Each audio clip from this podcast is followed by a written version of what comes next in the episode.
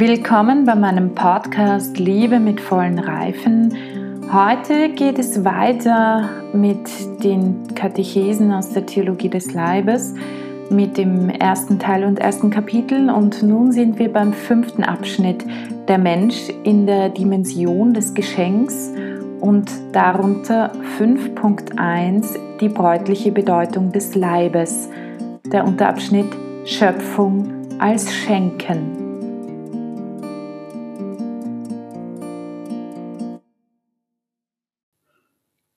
Fünftens. Der Mensch in der Dimension des Geschenks. 5.1 Die bräutliche Bedeutung des Leibes. Schöpfung als Schenken. Wenn der Bericht über die Erschaffung des Menschen in den beiden Versionen, der des ersten Kapitels und der des Jachwisten im zweiten Kapitel, es uns erlaubt, die ursprüngliche Bedeutung des Alleinseins der Einheit und der Nacktheit zu bestimmen, so können wir eben deswegen auch die Grundlage einer adäquaten Anthropologie erreichen, die bemüht ist, den Menschen in dem zu verstehen und zu deuten, was wesentlich menschlich ist.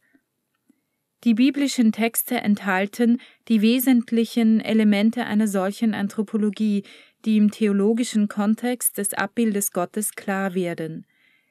Dieser Begriff birgt die eigentliche Wurzel der Wahrheit über den Menschen, die durch jenen Anfang geoffenbart wurde, auf den sich Christus in seinem Gespräch mit den Pharisäern beruft. Vergleiche Matthäus Kapitel 19, Verse 3 bis 9, wenn er von der Erschaffung des Menschen als Mann und Frau spricht.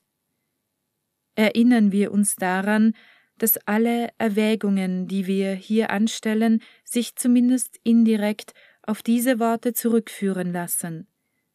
Der Mensch, den Gott als Mann und Frau erschaffen hat, ist das Bild Gottes, das sich von Anfang an in seinem Leib ausdrückt.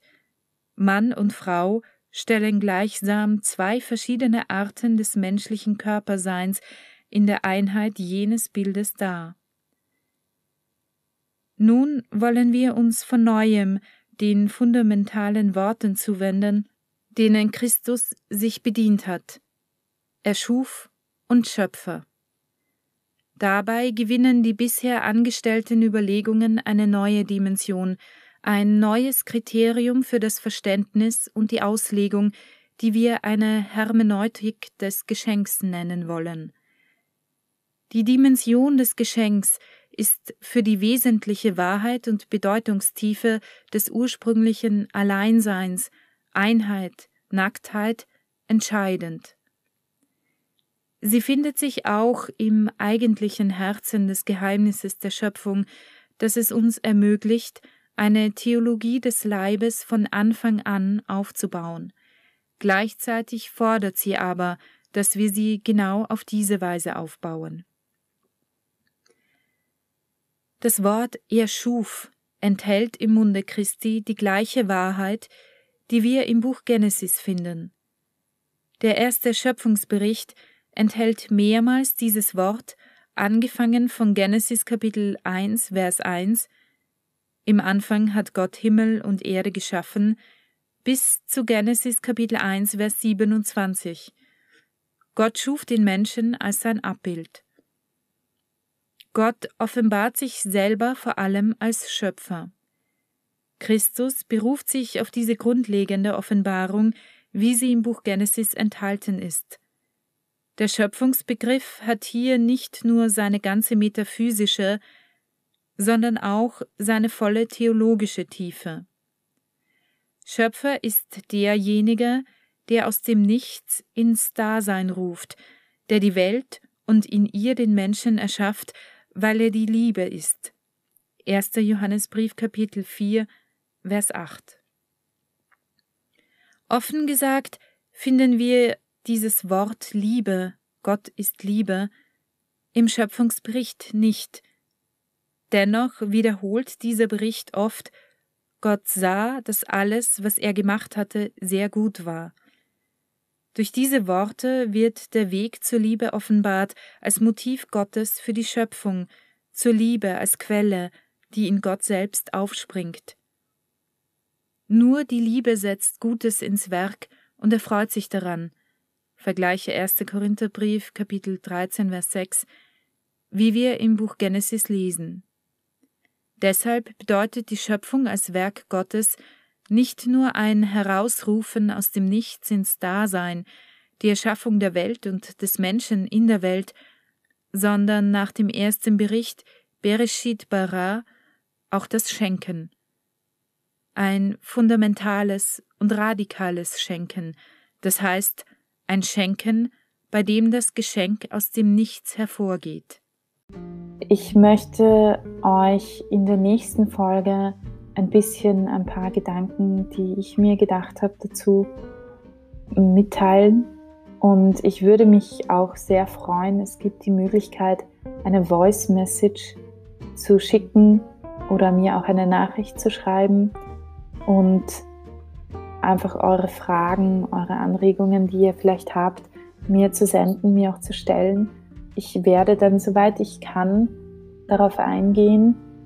Ich bitte euch einfach, äh, ja, ich würde mich sehr, sehr freuen, wenn ihr euch melden würdet und äh, wenn ihr Fragen habt, diese auch zu stellen, auch gerne Anregungen ähm, oder Dinge, die ihr nicht versteht. Das könnt ihr mir alles sehr, sehr gerne ähm, stellen und ich würde mich irrsinnig freuen, wenn ihr dieses Angebot annimmt.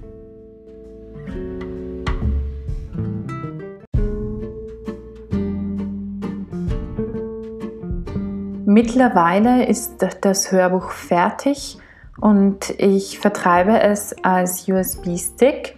Wer Interesse hat, alle Katechesen auf einmal zu bekommen und nicht fünf Jahre warten zu wollen, bis ihr alle Katechesen gehört habt, kann mir gerne eine E-Mail schreiben. Ihr findet meine E-Mail-Adresse im Anhang. Der USB-Stick hat ca. 3 GB und äh, das ganze Hörbuch hat ca. 3 GB und das sind ca. 25 Hörstunden, vielleicht ein bisschen mehr.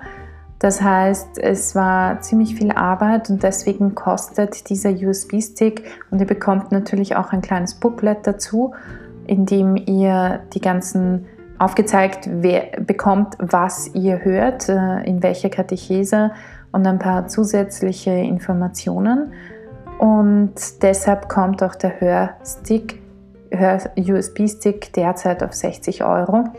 Und wenn ihr an einem Stick interessiert seid, bitte schreibt mir eine Mail. Ich gebe euch die Kontaktdaten in, unten in den Show Notes und äh, dann schicke ich euch eine Rechnung und dann schicke ich euch auch den USB-Stick.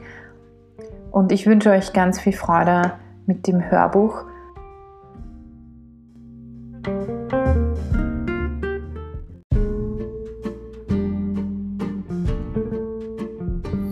Damit wünsche ich euch heute noch einen wunderschönen Tag.